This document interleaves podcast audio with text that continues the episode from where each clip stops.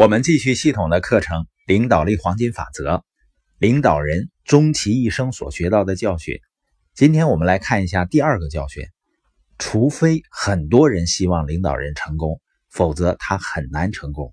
我们经常会在各种颁奖晚会上看到有些人在感谢别人对他的支持，这恰恰体现了成功人士的成功。这个世界上呢，很少人能够在一段很长的时间里成功。那他们的成功呢，实际上是来自于很多人的支持，而他们呢，也不断的向别人表示感谢。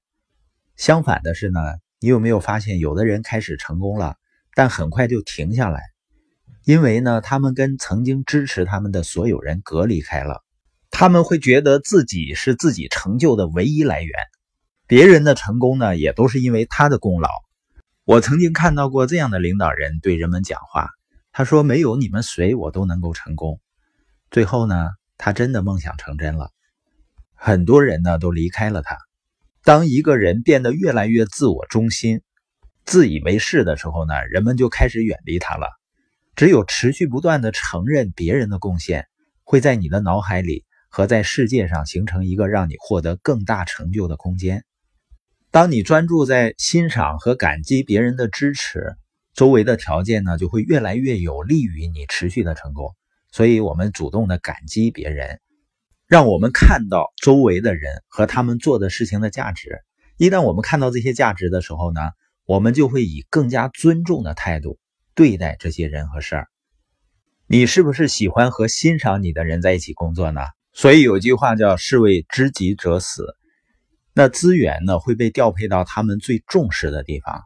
这个世界的运转规律呢，它是基于感激回报的方式，就是让我们更多的得到我们感激的一切东西。也就是说呢，我们欣赏的东西价值就会增加，就像我们不欣赏的东西价值会下降一样。如果你看重别人，感激别人，你就会增加人们的价值。曾经有一段时间，我经常想，经常问自己，我能够成就什么呢？有一天，我突然意识到。我不应该问我能成就什么，而应该问我和人们一起能够成就什么。我作为团队的一部分能够成就什么？所以呢，我们要在十五年影响一亿人读书、一千个家庭实现财务自由，它肯定不是一个、两个、十个、八个人能够做到的事情。我们需要一个团队一起努力才有可能做到。我们团队有很多领导者，他们很有才华。能够去做一些我没有天赋去做的事情，他们让我完整，弥补了我的弱点，让我更加完整和平衡。